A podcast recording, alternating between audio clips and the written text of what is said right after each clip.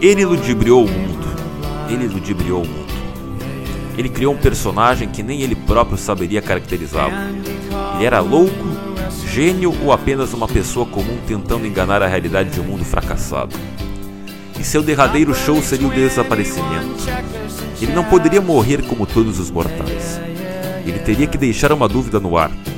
Questionamento. Mais um constrangimento. Ele disse que estava com câncer. Ninguém acreditou. Ele levou a família e os amigos ao hospital e mostrou os exames. Descrédito total. Ele começou a definhar, a buscar tratamentos alternativos, a perder a graça. Estaria somatizando sua própria doença? O câncer seria real ou fruto da sua vontade de realizar a mais inédita morte? Ele armou um show, foi se escondendo das câmeras lentamente e sempre mencionava com os amigos que queria fazer a mais inédita travessura. Ele morreria, mas permaneceria vivo. E o funeral aconteceu. Ele deixou um vídeo gravado. Ele deixou um testamento. Ele tem um atestado de óbito. E sempre dizem que ele vai retornar. Que tudo foi armado. Que ele desapareceria por 20 anos e depois surgiria lutando em algum show de TV. Que ele burlaria a morte Dizem que ele se apresenta como Tony por aí. Dizem que Latka continua fazendo suas aparições em pequenos shows em cidades esquecidas. Dizem que ele estaria interpretando o fantasma de um judeu, sempre perseguido, amado e odiado, e que tem que se inventar e se assimilar em todos os lugares.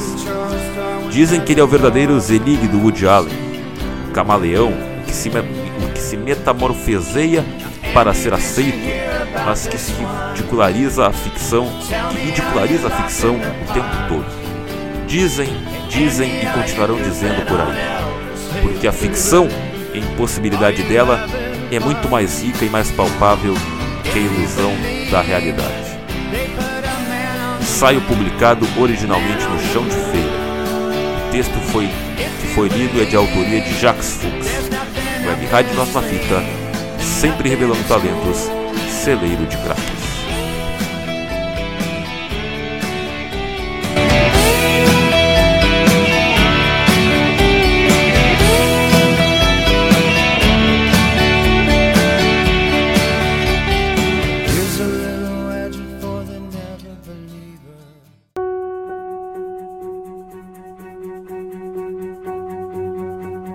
O Canto da Poesia é um programa destinado à leitura de poemas, textos e letras de músicas com o objetivo de transmitir, através das palavras e da musicalidade, uma mensagem para o nosso ouvinte através da curadoria dos nossos jornalistas e colaboradores.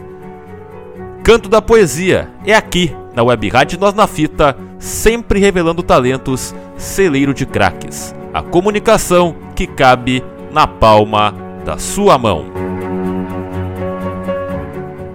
Rádio Web Nós na Fita, sempre revelando talentos, celeiro de craques.